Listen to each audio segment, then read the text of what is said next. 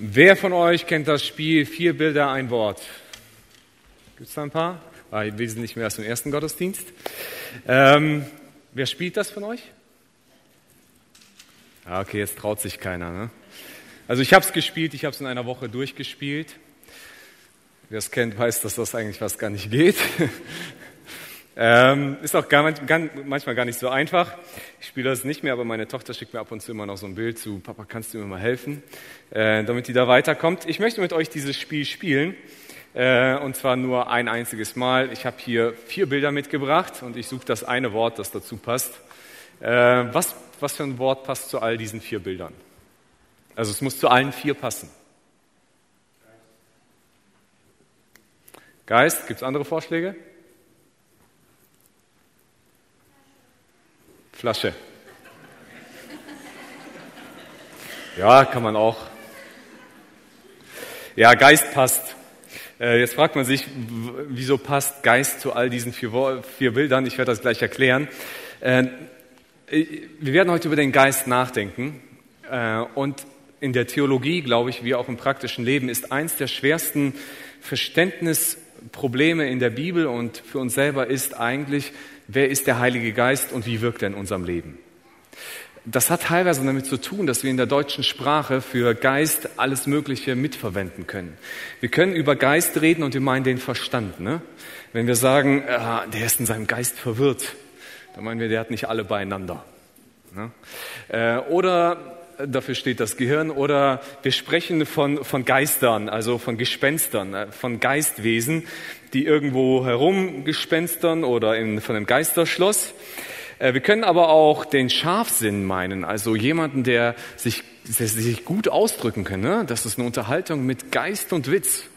Also das ist so jemand, der, der kann sich richtig ausdrücken, der hat, der hat einen scharfen, äh, eine, eine gute Art und Weise, so ein, äh, so ein Charme, den er aus, ausstrahlen kann. Ähm, wir können damit eine Haltung oder eine Einstellung meinen. Ne? Äh, das ist der Geist dieser Zeit. Oder das ist der Geist der Geschichte. Äh, was wir damit meinen, ist so ein bisschen, ne, das war damals so, wie die Leute gewesen sind. Zugleich können wir aber auch mit äh, Geist auch so ein Stück weit zielloses Herumlaufen meinen. Ne? Was geisterst du hier rum? Ja? Äh, weißt du nicht, dass du ins Bett musst? So in der Art, wenn die Kinder abends noch rumlaufen. Ähm, oder wir sprechen von Körper und Geist oder von Naturwissenschaften und Geisteswissenschaften. Beides machen wir mit unserem Verstand, aber trotzdem trennen wir das von Natur- und Geisteswissenschaften. Äh, jetzt fragt ihr euch, was hat die Flasche da drauf verloren?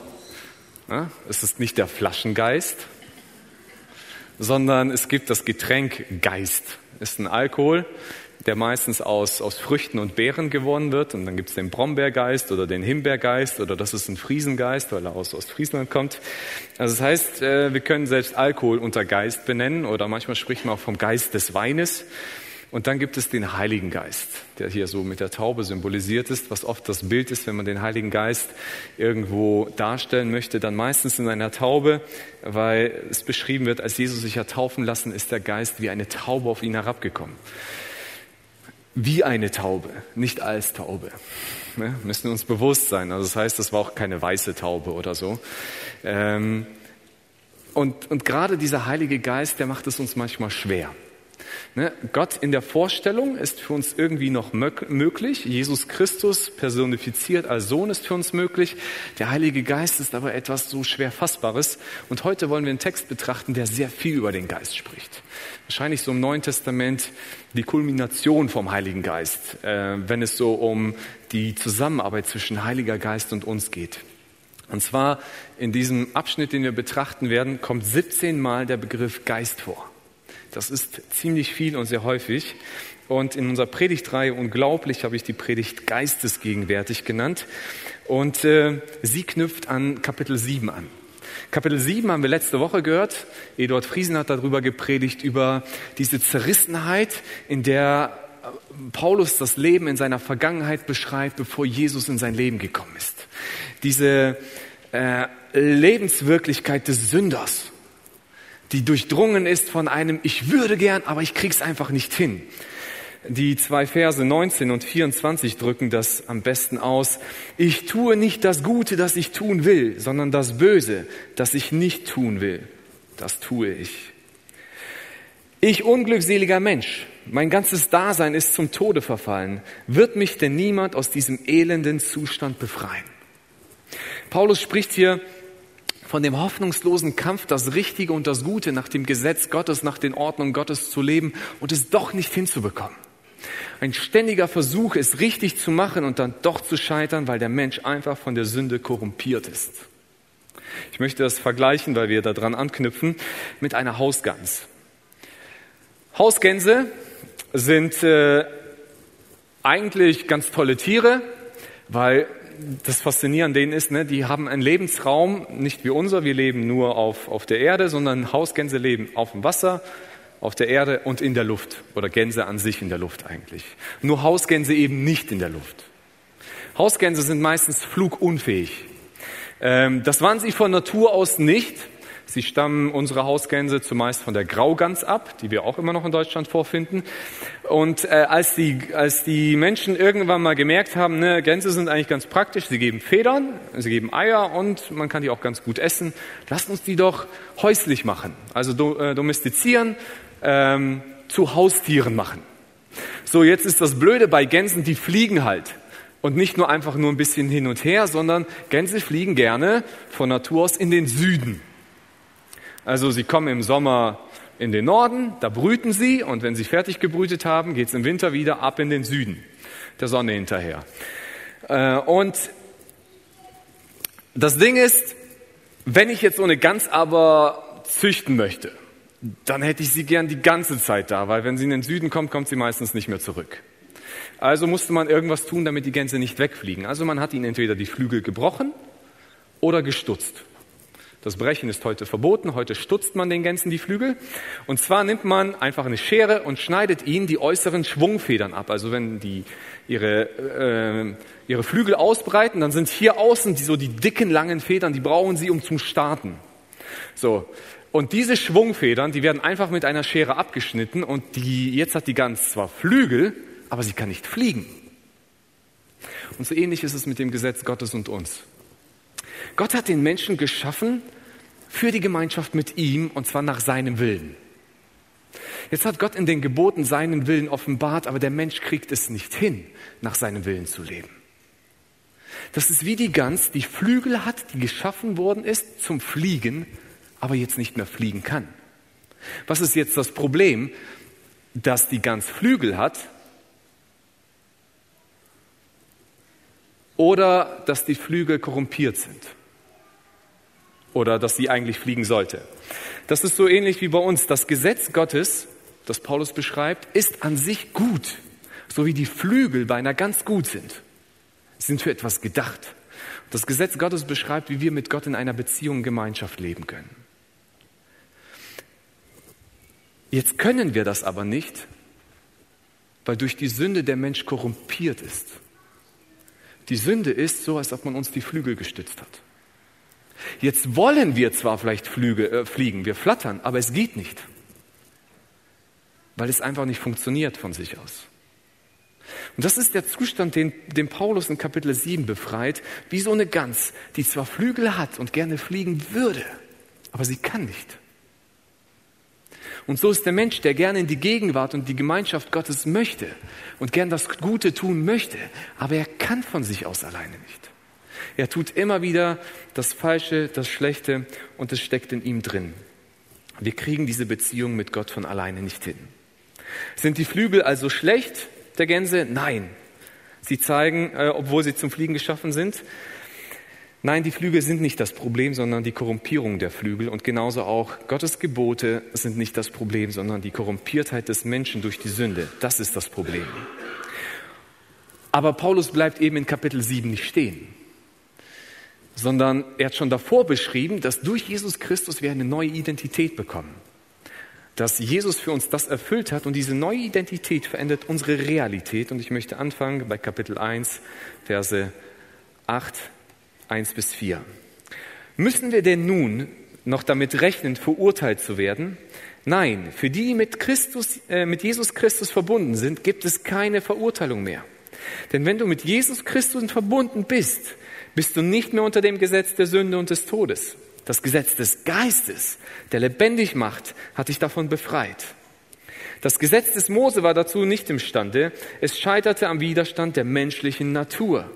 Deshalb hat Gott als Antwort auf die Sünde seinen eigenen Sohn gesandt. Dieser war der, Sünde Menschheit, äh, der sündigen Menschheit insofern gleich, als er ein Mensch von Fleisch und Blut war. Und indem Gott an ihm das Urteil über die Sünde vollzog, vollzog er es an der menschlichen Natur. So kann sich nun in unserem Leben die Gerechtigkeit verwirklichen, die das Gesetz fordert, und zwar dadurch, dass wir uns vom Geist Gottes bestimmen lassen und nicht mehr von unserer eigenen Natur. Paulus beschreibt hier nun das Unglaubliche. Er sagt, früher wurden wir von unserer sündigen Natur bestimmt und wir hatten keine andere Wahl. Und er sagt, jetzt hat sich was verändert. Und zwar der Geist Gottes ist in unser Leben reingekommen.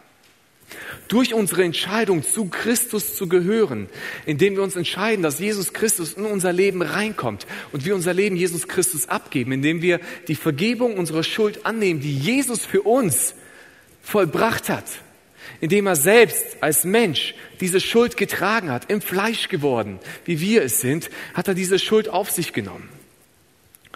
Und er zeigt, wir sind jetzt anders. Die, die, das Gesetz zeigte uns, du bist ein Sünder und du bist des Todes, wie die Flügel zeigen, du könntest fliegen, aber du kannst es doch nicht. Aber in unserer neuen Identität heißt es nun, dass wir geschaffen sind zum Fliegen und wir können es auch. Wir müssen uns nicht mehr von der Sünde leiten lassen. Wir können anders sein. Wir können wie eine Gans mit den Flügeln, mit den Federn, die alle dran sind, richtig fliegen. Gott befähigt uns dazu. Es ist nicht ein Eigenprodukt von uns, es ist keine Leistung von besonders willensstarken Menschen, es ist kein Produkt von Menschen, die irgendwie überreich begabt sein würden, sondern das spricht Gott jedem Christen zu. Jeder, der Gott nachfolgt, wird den Heiligen Geist bekommen. Wir müssen nicht mehr in der Sünde leben. Aber das Ding ist, Flügel zu haben und zu fliegen sind nochmal zwei Paar Stiefel, denn zum Fliegen muss man sich selbst entscheiden. Und es gibt kein Zwischendrin bei Gott. Es gibt kein, du kannst fliegen oder du kannst nicht fliegen oder du kannst ein bisschen fliegen. Ja, ich weiß, es gibt so ein, Tiere, die können ein bisschen fliegen, so paar Meter. Ich sage, ich kann auch die Treppe runterfliegen, auch paar Meter. Ähm, aber wenn es um Fliegen geht, ist, dann kann, kann der Vogel wirklich sich in der Luft halten. Schafft er es, lange Strecken zurückzulegen? Schafft er es vielleicht von hier bis nach äh, Pakistan oder Irak, wo die Gänse teilweise hinfliegen? Ähm, das ist ein Unterschied, dass es fliegen können oder nicht fliegen können. Und das beschreibt Paulus in den Versen 5 bis 8. Wer sich von seiner eigenen Natur bestimmen lässt, dessen Leben ist auf das ausgerichtet, was die eigene Natur will. Wer sich von Gottes Geist bestimmen lässt, ist auf das ausgerichtet, was der Geist will. Was der Geist will, bringt Leben und Frieden. Aber was die menschliche Natur will, bringt den Tod. Denn der menschliche Eigenwille steht dem Willen Gottes feindlich gegenüber. Er unterstellt sich dem Gesetz Gottes nicht und ist dazu gar nicht fähig. Darum kann Gott an dem, der sich von seiner eigenen Natur beherrschen lässt, keine Freude haben. Also Paulus beschreibt hier zwei Arten von Menschen. Er sagt, es gibt die Menschen, die vom Geist Gottes bestimmt sind das sind Leute, die vom Heiligen Geist erfüllt sind, die begabt sind und die leben nach dem Willen dieses Heiligen Geistes. Sie sind auf Gott ausgerichtet, sie sind auf das ausgerichtet, was Gott möchte. Und dann gibt es die andere Seite, das ist die, die sind von ihrer eigenen Natur, von ihrer sündigen Natur bestimmt. Die tun das, was ich will, was ich möchte. Äh, was oft damit mit Egoismus und Selbstsucht zu tun hat, die sind von dieser Natur bestimmt. Das heißt, wer auf das ausbestimmt ist, hat als Folge den Tod Wer auf, auf das Leben im Heiligen Geist ausgerichtet ist, Friede mit Gott und Leben, ewiges Leben. Und, und Paulus sagt, ihr könnt nicht zwischendrin stehen. Es gibt kein Zwischendrin, in dem wir uns befinden können, wo wir sagen, ja, ich möchte irgendwo dieses Leben haben, weil ich möchte über ein paar Sachen in meinem Leben doch gerne selber entscheiden, aber ich möchte aber auch zugleich irgendwo den Heiligen Geist in meinem Leben haben, der mir bei meinen Problemen hilft. Also so zum Beispiel, ah, ich bin so ein ungeduldiger Mensch mit meinen Kindern. So, Jesus, Heiliger Geist, hilf mir geduldiger mit meinen Kindern zu sein. Und sobald ich die Kinder ins Bett gebracht habe, setze ich mich vor die Glotze und dann entscheide ich, was ich gucken möchte. Und mich interessiert gar nicht mehr, was Gott darüber denkt. Das ist so, wie wir manchmal so unser Leben gern hätten. Das heißt, wir versuchen so mit zwei Beinen, auf, äh, mit jedem Bein auf einer Seite zu stehen. Das Beste hier abzusahnen, so von der Torte hier die Sahne runterzunehmen und von dieser Torte auch hier die Sahne runterzunehmen. Gott sagt aber, das funktioniert nicht. Und wieder seid ihr von eurer sündigen Natur bestimmt oder ihr seid von Heiligen Geist bestimmt. Aber zwischendrin gibt es nicht etwas. Es ist richtig, dass manchmal unsere sündige Natur zum Ausdruck kommt und selbst in diesem Leben manchmal durchbricht. Aber dann kämpfen wir wieder dagegen an. Das Bestimmtsein ist etwas Dauerhaftes, das, das zu unserem Lebensprinzip gehört. Und wenn du versuchst, so zu leben, dann ist aus Gottes Perspektive, du lebst so.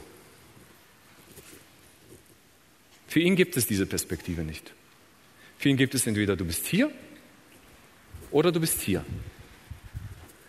Weil es das heißt in dem letzten Vers, darum kann Gott an dem, der sich von seiner eigenen Natur beherrschen lässt, keine Freude haben.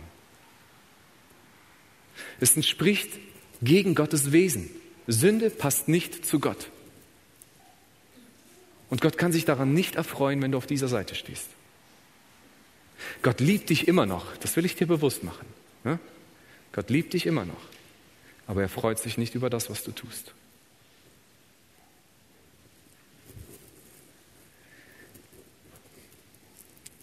Hier heißt es, wir sollen uns von Gottes Geist bestimmen lassen oder auf ihn sinnen, anders übersetzt. Das heißt, so viel wie unser Denken, unser Urteilen, unser Streben auf etwas auszurichten.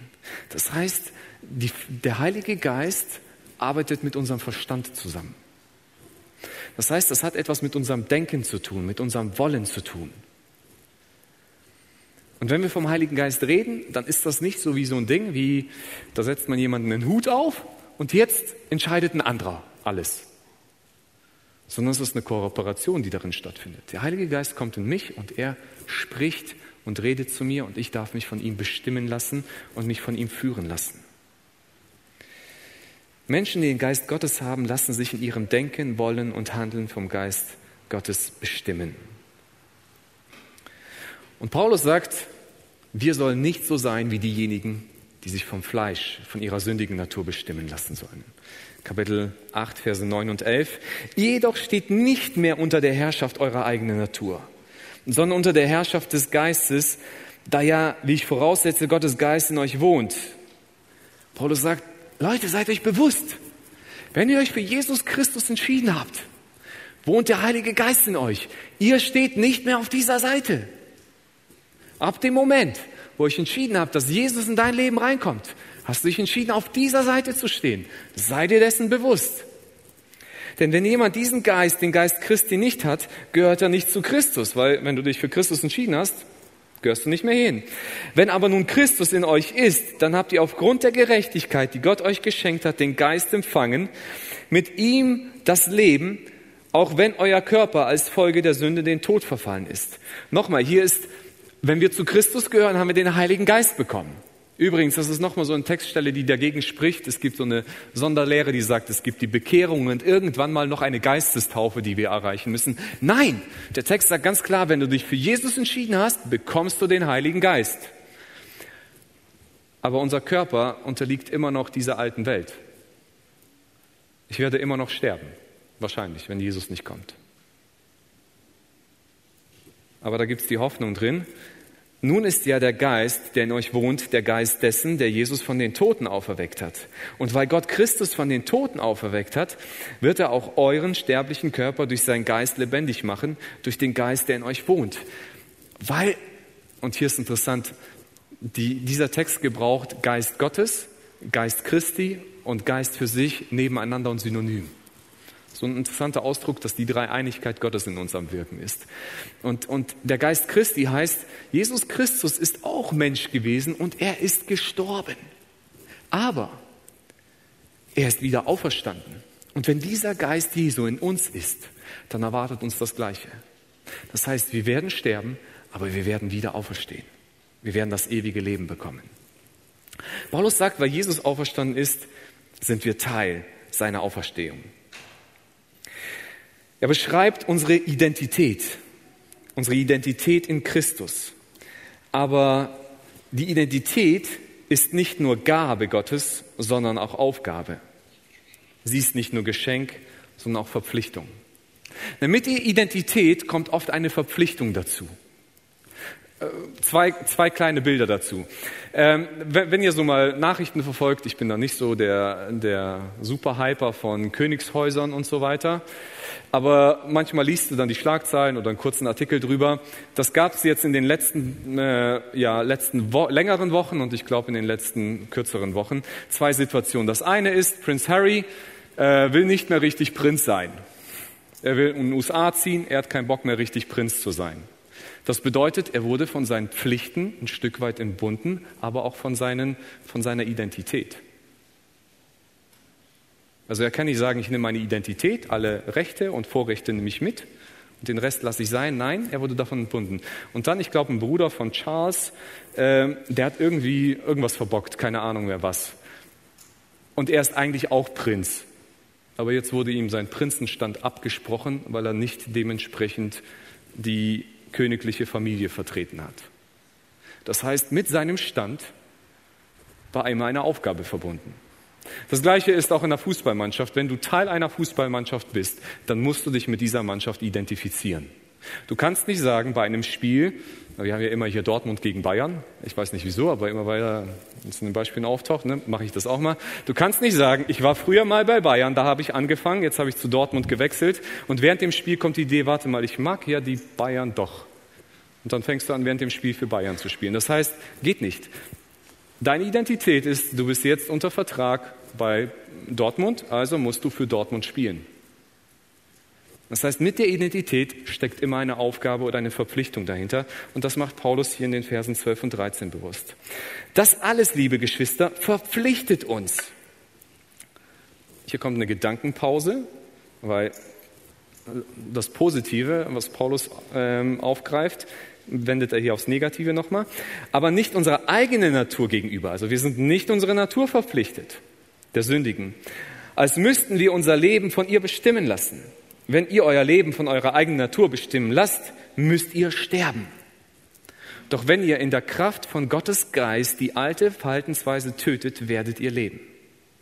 Paulus sagt, wir sind nicht mehr gezwungen, in, in diesem Stand zu bleiben. Wir sind keine Sklaven mehr.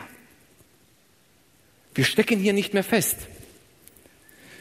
Aber er macht auch bewusst, wir sind noch immer Teil dieser Welt und dieses Sündige kann selbst auf dieser Seite manchmal in mir hervorkommen. Und ich muss es töten. Das heißt, das Sündige im Keim zu ersticken. Das, was bei mir an Negativen auftauchen möchte, ist nicht zuzulassen. Ich darf es nicht mehr in meinem Leben zum Ausbruch kommen lassen. Paulus macht aber bewusst, das passiert nicht aufgrund einer größeren Willensstärke.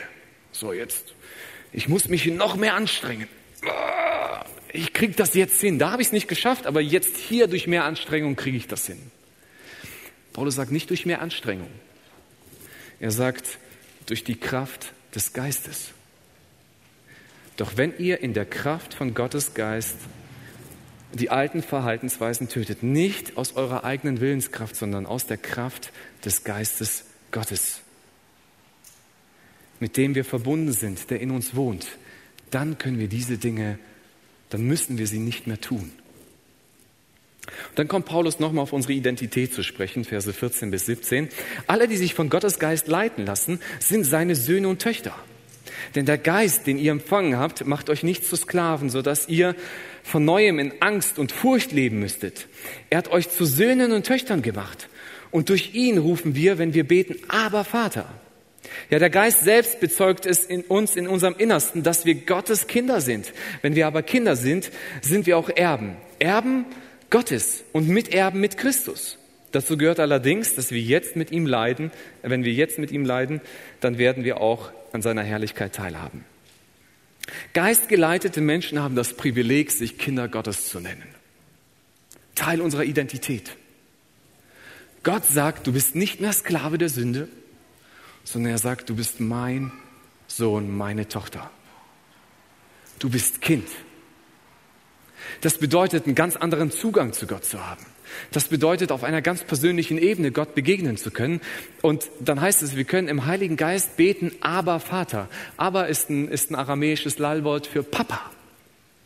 Ganz persönliche, direkte Beziehung. Nicht über Umwege, nicht über andere äh, Menschen und so weiter, sondern ganz direkt mit Gott zusammen. Das ist Teil unserer Identität. Gott hat uns adoptiert. Das bedeutet dieses Wort Sohnschaft auch, das hier drin steckt. Er hat uns zu seiner Familie erklärt. Wir brauchen vor Gott keine Angst mehr zu haben. Das heißt, ich lebe in einer Beziehung zu Gott, die nicht von Angst erfüllt ist. Das war oft der Stand früher. Man wusste, ich bin unzulänglich. Heute weiß ich, Gottes Geist in mir. Ich brauche mich nicht zu fürchten in der Gegenwart meines Gottes. Ich bin privilegiert, in seine Gegenwart zu kommen. Mit der Kindschaft hängt das Erbe zusammen ab. Gott sagt, ganz Kind, alle Rechte, alle, die damit verbunden sind, du bist auch Erbe. Du wirst an der Auferstehung teilhaben. Du wirst in der Ewigkeit irgendwann mal bei mir sein. Das ist das Erbe, das darin drin steckt. Vorausgesetzt ist, dass wir mit Gott mitgehen, selbst wenn wir durch Leiden gehen und nicht nur durch die schöne Sonnenseite des Lebens. Ich bin mir sicher, einige von euch hören diesen Text, wie ich den oft in meinem Leben auch gedacht habe und denken, Viktor, das hört sich gut an, aber in meinem Leben sieht es anders aus. Mein Leben fühlt sich eher so an wie Kapitel 7. Ich tue ständig das Falsche und das Schlechte. Ich stecke da drin. Ich wünschte mir, ich könnte da rauskommen, aber irgendwie kriege ich es nicht hin. Ist das vielleicht doch eher ein Wunsch, den Paulus hier äußert, als eine Realität? Ist das vielleicht eher so ein Ding wie, ja Leute, so könnte es aussehen, aber in Wirklichkeit sieht das nicht aus? Oder kann das wirklich so aussehen? Ich glaube, Paulus spricht hier von etwas, was wirklich so aussehen kann, weil er hat selbst erlebt. Er hat von sich selbst geschrieben, aufgewachsen als, als, ein, als ein jüdischer Mann, der versucht hat, das Gesetz bis ins Detail zu erfüllen und immer daran gescheitert ist. Und jetzt ist er schon viele Jahrzehnte unterwegs mit Gott und er lebt und erlebt, was es heißt, unter Gottes Leitung zu leben mit dem Heiligen Geist. Und das ist Teil seiner Realität. Doch die Frage ist, okay, Paulus hat es geschafft, aber was ist mit mir? Wie kann ich das? Wenn das echt ist, wie kann ich das erleben? Ich habe mir diese Frage sehr oft gestellt. Denn ich muss zugeben, ich habe es nicht immer erlebt in meinem Leben.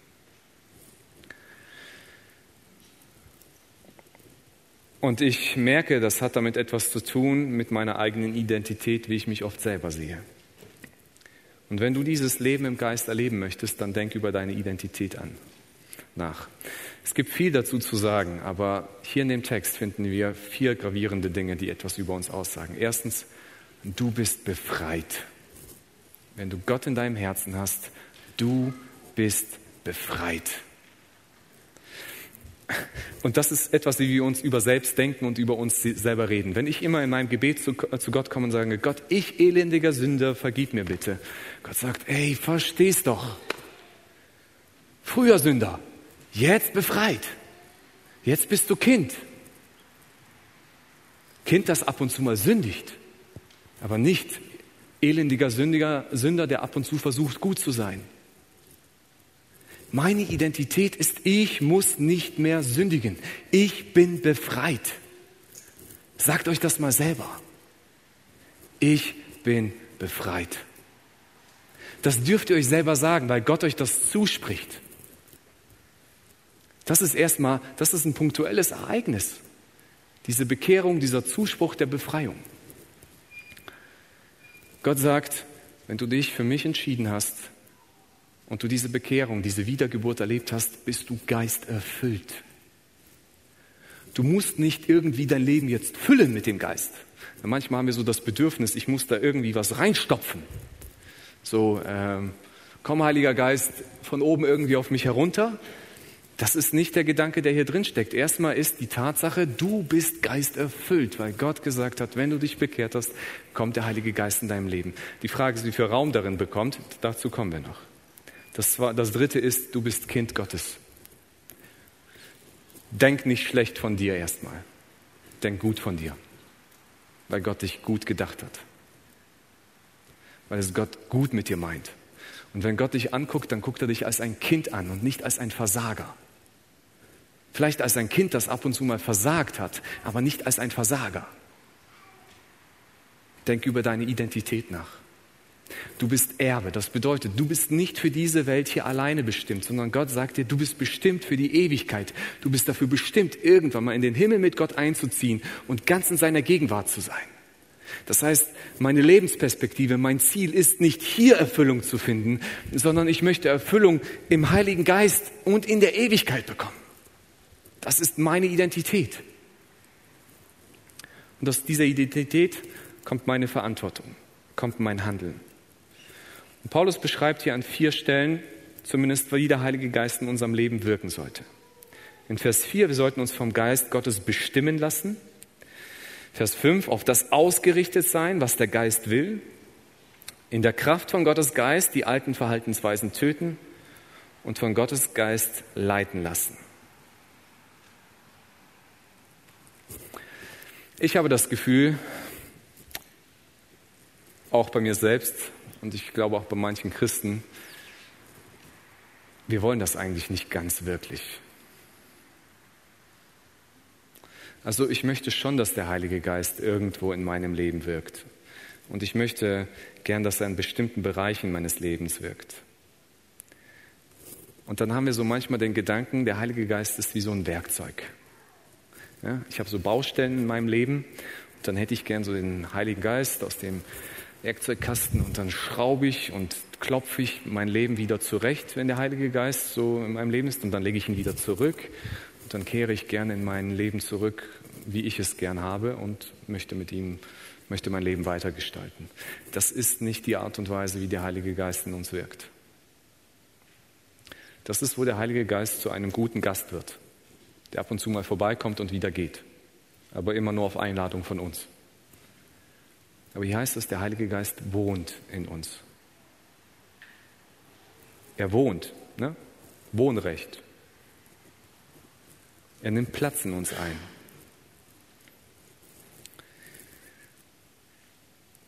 Und wenn wir sagen, dass der Heilige Geist in uns wohnt, unterstreichen wir damit, dass der Heilige Geist eine Kraft ist, die vom Menschen, die von uns Besitz ergreift und von Gott gesteuert wird.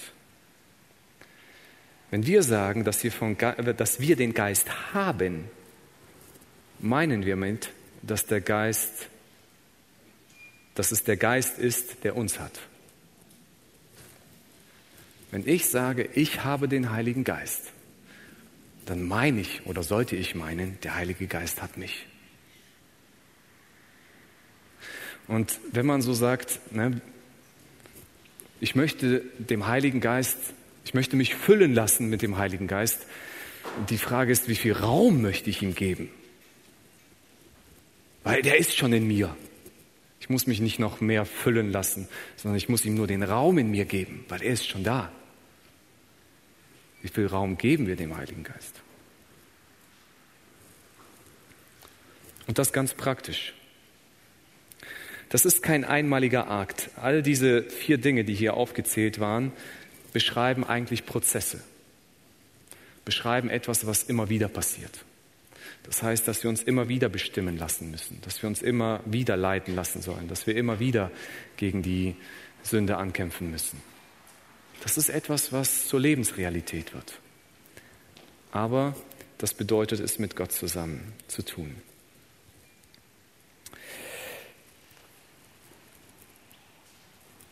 Dieses Kämpfen auch gegen das Sündige, was Paulus hier beschreibt, ist etwas, was immer wieder auftaucht. Das bedeutet auch nicht, dass wir komplett sündlos werden. Aber das, was in uns der alte Mensch auftaucht, der da drüben ist, Das können wir immer wieder wegmachen. Wie Luther es mal sagte, der alte Adam in uns soll ersäuft werden. Nimm dich aber in Acht, das Aas kann schwimmen. Die Frage, die wir uns stellen müssen und jeder stellen muss, ist, wie viel hat der Heilige Geist von meinem Leben, in meinem Leben? Wie sieht das ganz praktisch aus?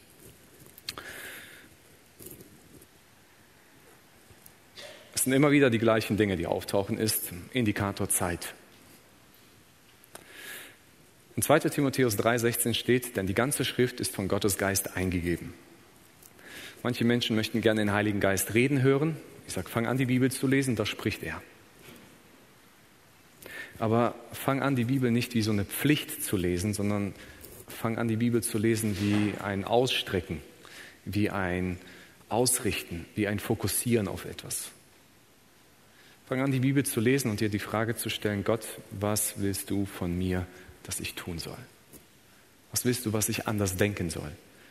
Was willst du, was ich anders handeln soll? Wo ermutigst du mich, wo bestätigst du mich?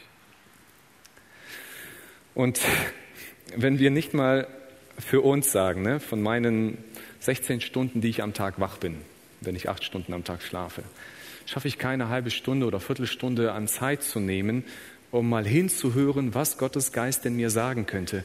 Wie kann ich von meinem Leben behaupten und sagen, ich möchte, dass er mich leitet?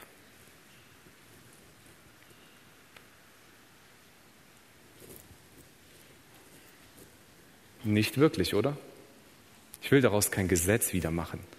Und jeder hat seine eigene individuelle Art und Weise, wie er mit Gott Beziehungen pflegt. Aber wenn wir diese Beziehungen nicht pflegen, dann verpassen wir das Hören auf den Geist. Und wenn wir nicht hinhören, dann wissen wir oft nicht, was wir tun sollen. Das heißt, mich vom Geist leiten zu lassen, fängt oft mit dem Gedanken an, sich erstmal Zeit zu nehmen zum Hinhören. Genauso auch das Gebet. Ein paar Verse weiter in Römer 8 heißt es, dass der Heilige Geist für uns eintritt im Gebet vor Gott. Der Heilige Geist befähigt uns, Gott würdig mit Gott ins Gespräch zu kommen. Und wir dürfen im Gebet Gott begegnen, Fragen stellen, austauschen. Gott darum etwas bitten, dass er uns befähigt und uns hilft. Und Gott wird zu dir reden, bin ich mir ganz sicher.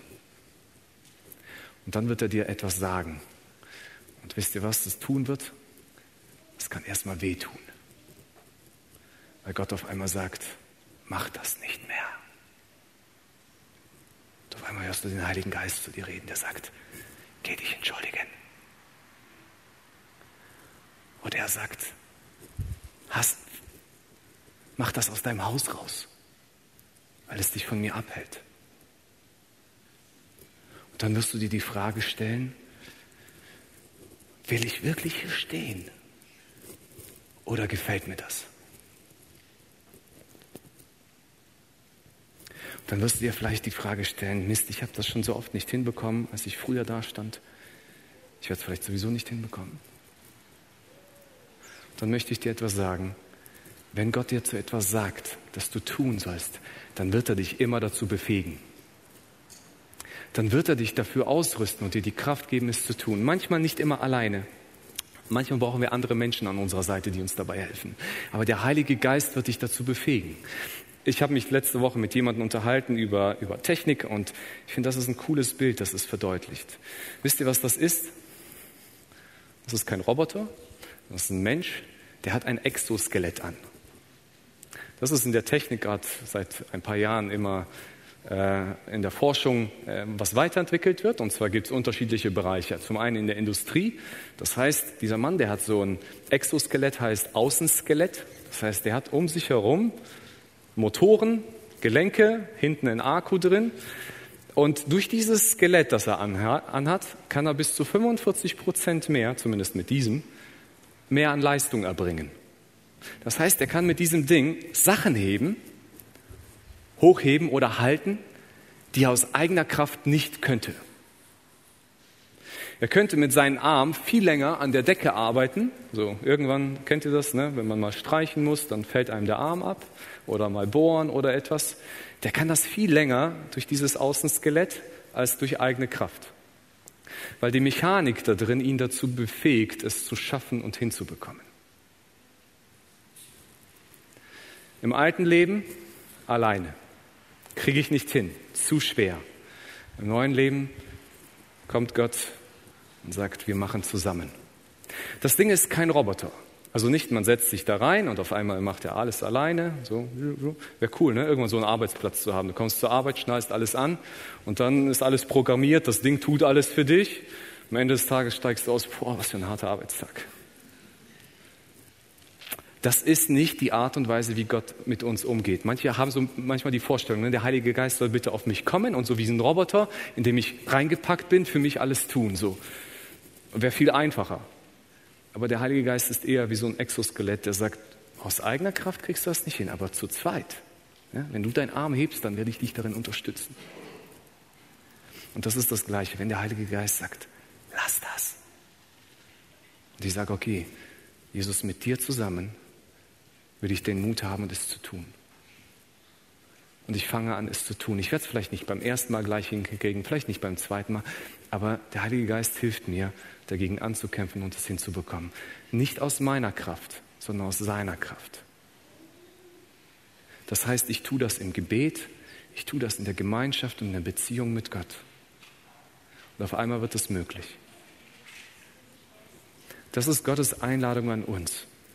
Es ist die Einladung, dass er sagt, ich befähige dich zu dem, was du nicht alleine kannst. Aber ich tue das nicht über deinen Willen hinaus. Wir machen das zusammen. Lebe in der Gemeinschaft mit mir. Ich möchte enden mit einem ja, Gleichnis, mit einer Fabel, die mal Sören Kierkegaard, ein berühmter Theologe, mal erzählt hat, wo er die Christen verglichen hat mit Gänsen, da wir schon mal bei Gänsen waren. Und zwar auf einem Hof leben Gänse. Und an jedem siebten Tag tun sich diese Gänse zusammen und sie marschieren zum Gatter. Und nachdem alle Gänse schön rausgeputzt am Gänsegatter angekommen sind, steht der Gänserich, der Chef von allen da und fängt an, den Gänsen zu predigen. Und er sagt, ihr seid wundervoll geschaffen. Der Schöpfer hat sich was Wundervolles mit euch gedacht. Er hat euch wundervoll gemacht. Er hat euch so wundervoll gemacht, dass er euch Flügel gegeben hat. Und diese Flügel, mit denen kann man fliegen. Dann erzählt er ihnen von den Vorahnen, von den Vorfahren, die geflogen sind. Über Kontinente hinweg, über Länder hinweg. Wie weit sie geflogen sind und wie majestätisch sie geflogen sind. Und er erzählt ihnen, dass Gott uns sogar, oder dass der Schöpfer ihnen sogar den Instinkt zum Fliegen gegeben hat.